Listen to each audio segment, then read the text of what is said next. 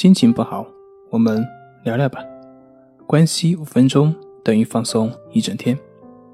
大家好，我是心理咨询师杨辉，欢迎关注我们的微信公众账号“重塑心灵心理康复中心”，也可以添加微信 “s u 零二一二三四五六七八九”，了解焦虑的解决办法。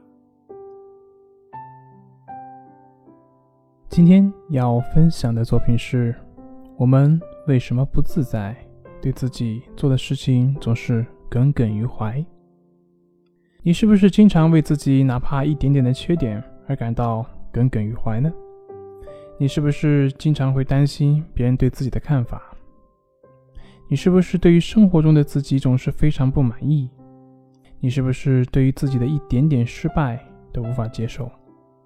我说的这些是不是刚好是你所表现出来的呢？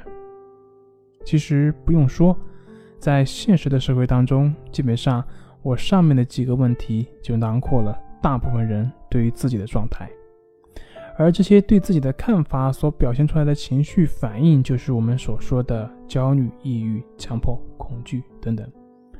正是因为担心别人对自己的看法，所以就会焦虑；也正是因为对自己种种的不满。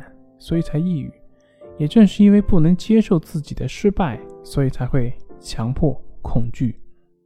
那为什么我们会产生这些想法以及念头的欲望呢？原因在于我们的追求过高。正是因为你想要那个十全十美的自己，所以才会对自己的缺点耿耿于怀。正是因为你有想被所有人接受的欲望，所以你才会担心别人对自己的看法。正是因为你对理想中的自己有过于执着的追求，所以你才会对自己非常不满。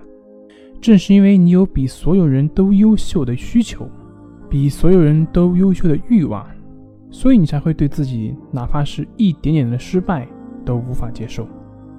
我们的焦虑、抑郁情绪越大，说明我们对于自己的要求也就越多，就越大。我们通过这种自我的追求来不断的鞭策自己。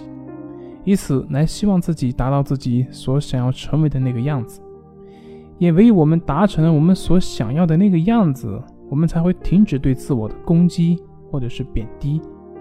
同时，我们也通过这种贬低和攻击来维系自我完美的幻想。试想想，这个世界存在十全十美的人吗？这个世界上存在有被所有人都接受的人吗？这个世界上有永胜不败的人吗？大家一想想就会明白，我们所希望的不过是自己的一个幻想，是维系自我价值的一个手段。那我们为什么会这样而不自知呢？为什么会本能的通过这些幻想来维系自己呢？